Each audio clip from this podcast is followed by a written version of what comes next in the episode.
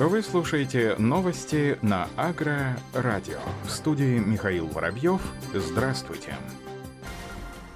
Совет Евразийской экономической комиссии одобрил проект дорожной карты по формированию общего рынка органической сельхозпродукции Евразийского экономического союза, сообщили Белта в пресс-службе ЯК. Мероприятие дорожной карты направлено на устранение препятствий во взаимной торговле посредством гармонизации требований законодательства стран ЕАЭС к производству, сертификации маркировки органического сельхозпроизводства и органической продукции, в том числе с учетом требований потенциальных стран импорта импортеров на рынках наибольшего экспортного интереса.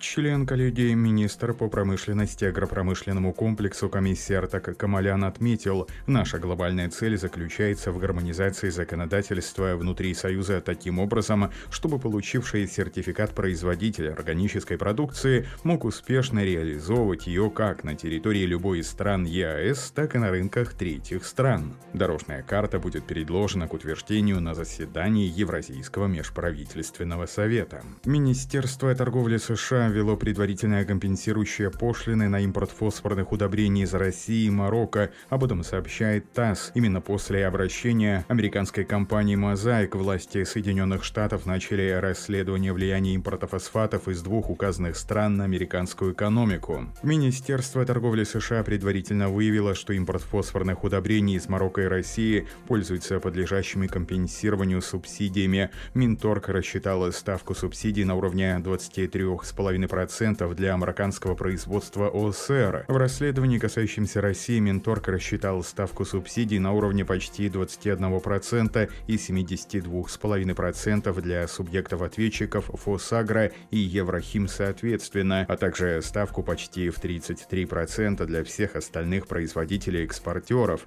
В ближайшие несколько дней нормы в соответствии с предварительными решениями Минторга будут использованы для назначения предварительных денежных взносов вопросов для американского и российского импорта фосфорных удобрений в Соединенные Штаты, говорится в заявлении. По информации Мозаик, окончательное решение по вопросу пошлин будет принято до 8 февраля 2021 года. Результаты расследования материальном ущербе, наносимом индустрии фосфорных удобрений в США импортом из России и Марокко, будут утверждены к 25 марта 2021 года.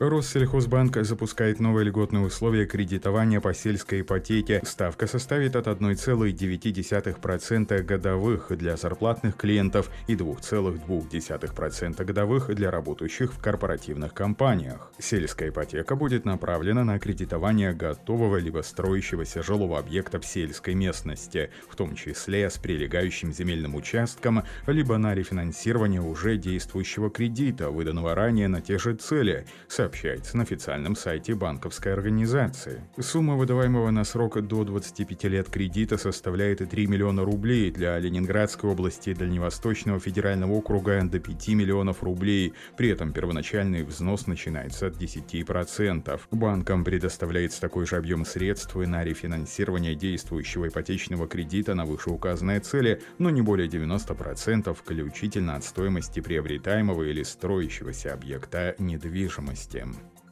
Фосагро и Xat Farming разработали новую систему мониторинга применения минудобрений. Работа над системой агросопровождения стартовала в начале этого года. Сегодня она эксплуатируется в рамках пилотного проекта почти в 20 регионах страны. Об этом сообщает аналитический центр Минсельхоза России. Система контролирует состояние посевов, позволяя агрономической службе выработать рекомендации по корректировке минерального питания растений на основе данных дистанционного зондирования земли, анализа спектральных специальных индексов растительности, метеоданных, информации от хозяйств.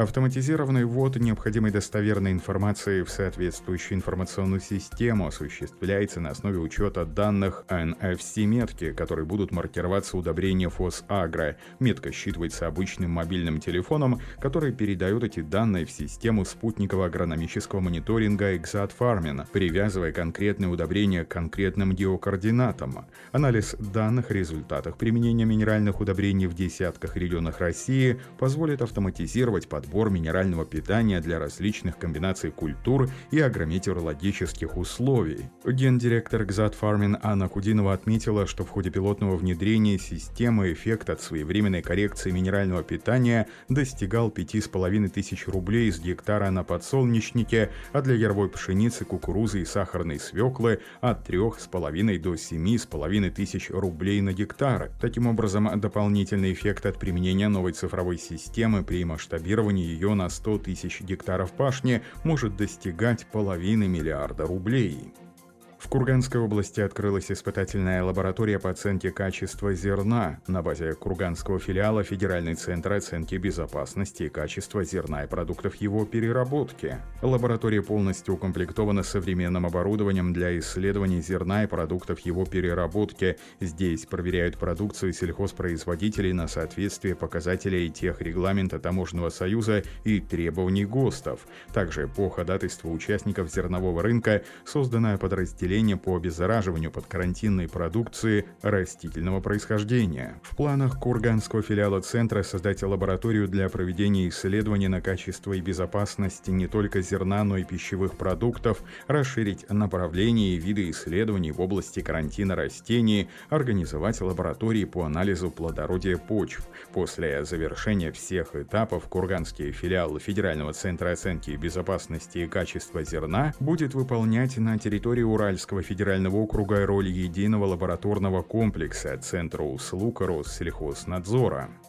В аналитическом центре Минсельхоза России состоялось совещание по вопросу производства пшеницы первого-третьего класса в Российской Федерации, на котором рассматривались вопросы состояния отрасли, производства высококлассной пшеницы, перспективы производства пшеницы первого-третьих классов, пути повышения качества зерна и другие вопросы, касающиеся этой темы. В ходе совещания были отмечены основные позиции, на которые необходимо обратить внимание. Соблюдение технологий производства, хранения, не допускать смешивания классов, доведение зерна до определенных показателей качества, необходимых при переработке зерна пшеницы по целевому назначению путем подработки сушки активного вентилирования. В этом году было получено пшеницы первого-третьих классов по предварительной оценке качества зерна нового урожая в некоторых субъектах Российской Федерации почти 3 миллиона тысяч тонн, что гарантирует полную обеспеченность потребности высококлассной пшеницы для переработки на продовольственные цели. Качественный семенной материал занимает одну из первых позиций для получения высококлассного зерна пшеницы, отмечалось в ходе совещания. В топ-10 сортов лидеров входят сорта Скипетр, Гром, Таня, Алексеевич, Юка, Московская 56, Безостая 100, Ермак, Московская 39 и Московская 40. На совещании также были предложены пути повышения объемов производства высококлассной пшеницы с учетом потребностей внутреннего и внешнего рынков. На этом и все. Оставайтесь с нами на глав агронома.